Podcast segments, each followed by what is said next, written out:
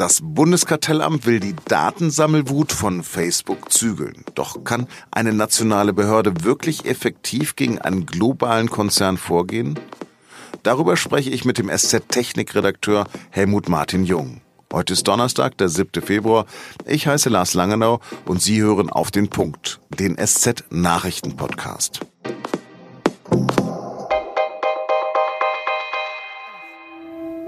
F steht für unsere Fehler.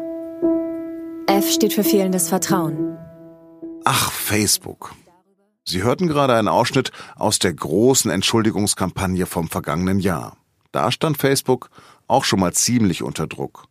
Damals wurde das Netzwerk wegen des Skandals um Cambridge Analytica kritisiert. Und jetzt hat das Bundeskartellamt in Bonn entschieden, dass Facebook nicht mehr Daten aus verschiedenen Quellen zusammenführen darf.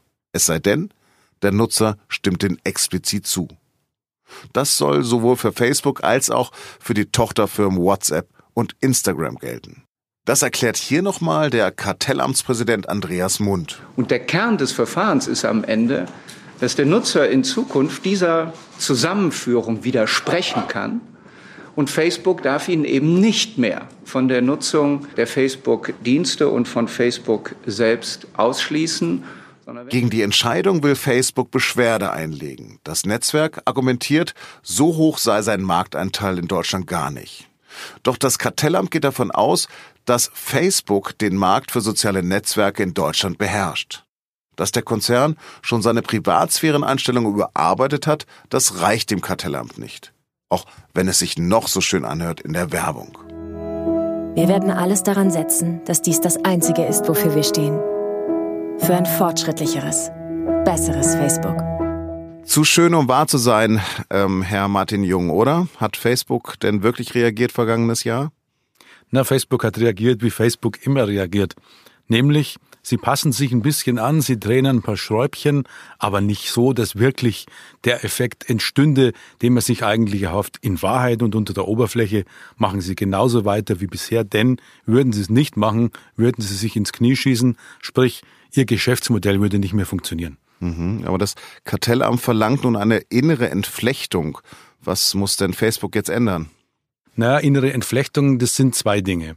Zum einen gibt's ja die drei Apps, die zum Facebook-Konzern gehören. Das ist einmal Facebook selber, dann ist es Instagram und dann ist es WhatsApp. Das heißt, wer auf Facebook und auf WhatsApp ist, liefert Facebook dem Konzern noch mehr Informationen darüber, was er denn eigentlich in der Welt so tut, wie er so drauf ist und diese ganzen Informationen, von denen man eigentlich nicht will, dass sie bei so einem Konzern so landen. Das ist das eine. Der zweite Punkt wäre ja, dass auch auf Webseiten, die eigentlich nichts mit Facebook zu tun haben, diese Like-Buttons sitzen und auch darüber sammelt Facebook wieder Daten und zwar, das lustigerweise auch von Leuten, die nicht mehr auf Facebook sind, die weder WhatsApp, Instagram noch Facebook nutzen. Wo liegt denn da die Gefahr? Facebook kann ja nicht nur aus den Daten, die wir da reinschreiben, irgendwas erkennen, sondern indirekt mit künstlicher Intelligenz, weil sie so viele Daten haben von so vielen Leuten, so nach dem Amazon-Prinzip, wer das nutzt, nutzt auch das. Also wir sind gläsern. Wir sind total gläsern. Und das kann man natürlich politisch nutzen. Das kann man auch politisch nutzen, ganz klar. Das ist ja überhaupt das Geschäftsmodell von Facebook. Facebook gibt ja keine Daten raus, es sei denn, es passieren ihnen solche Dinge wie jetzt dieser Fall mit Cambridge Analytica. Aber normalerweise verkaufen sie den Kunden, den Anzeigenkunden quasi den Zugang zu bestimmten Zielgruppen. Wenn der Nutzer zustimmt, dann ist das Zusammenführen der gesammelten Daten immer noch erlaubt. Geht die Entscheidung denn überhaupt weit genug? Sie ist eigentlich schon ganz gut, weil sie einem die Möglichkeit gibt, wenigstens zu sagen, okay, meine Daten bleiben jetzt nur bei WhatsApp. Die Frage ist allerdings, wann wird es Wirklichkeit? Denn Facebook wird natürlich alle juristischen Möglichkeiten ausschöpfen, genauso wie es Google tut. Und in dieser ganzen Zeit, in all den Jahren, verdienen die ihre Milliarden. Auf Bußgelder will das Amt aber erstmal verzichten. Was würde denn Facebook wirklich wehtun? Naja, wehtun wird ihnen alles, was gegen ihr Geschäftsmodell geht. Das heißt, dagegen aus diesen ganzen gesammelten Daten Profile zu erstellen und den Zugang dazu an ihre Anzeigenkunden zu verkaufen. Das ist ihr Geschäftsmodell und wer alles, was praktisch dem widerspricht, das würde ihnen massiv schaden. Kann denn eine nationale Behörde wirklich effektiv gegen einen globalen Player vorgehen? Naja, sie kann schon ein bisschen was tun, Besser wäre es natürlich, das wäre eine internationale, zumindest eine EU-Initiative. Dann könnte man schon wesentlich mehr erreichen.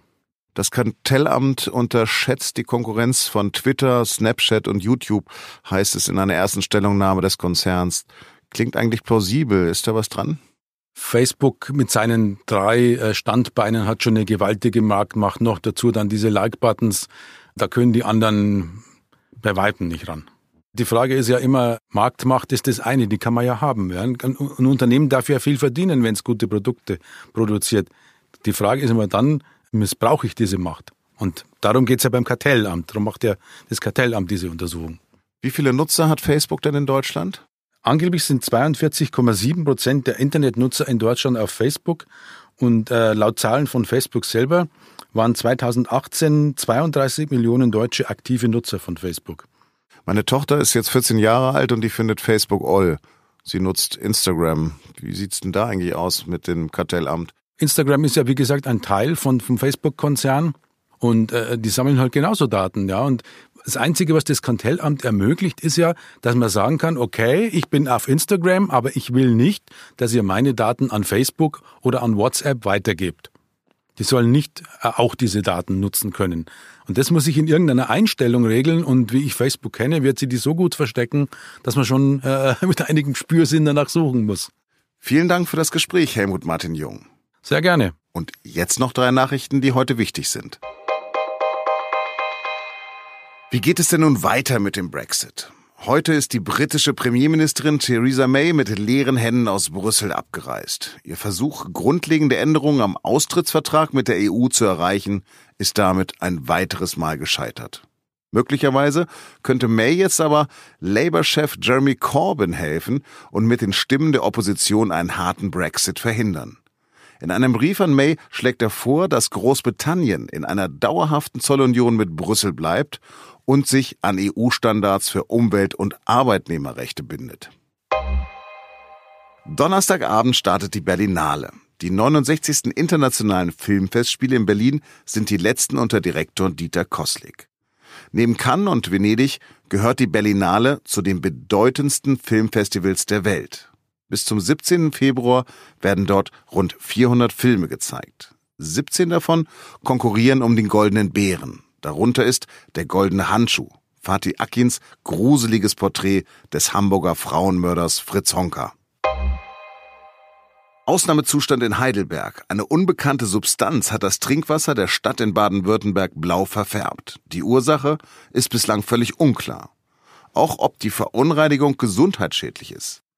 Die Behörden jedenfalls warnen davor, das Wasser zu trinken, zu duschen oder sich auch nur damit die Hände zu waschen. Inzwischen wird abgefülltes Wasser knapp.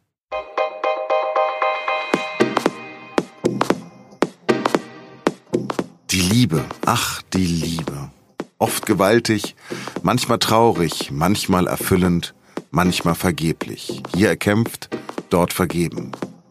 Manchmal fehlen ihm ein schlicht die Worte.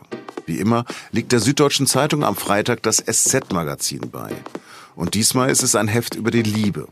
Und da buchstabieren die Kollegen das große Gefühl einmal durch. Von A wie anhimmeln bis Z wie zwei. Das war der SZ Nachrichten Podcast auf den Punkt. Redaktionsschluss war 16 Uhr.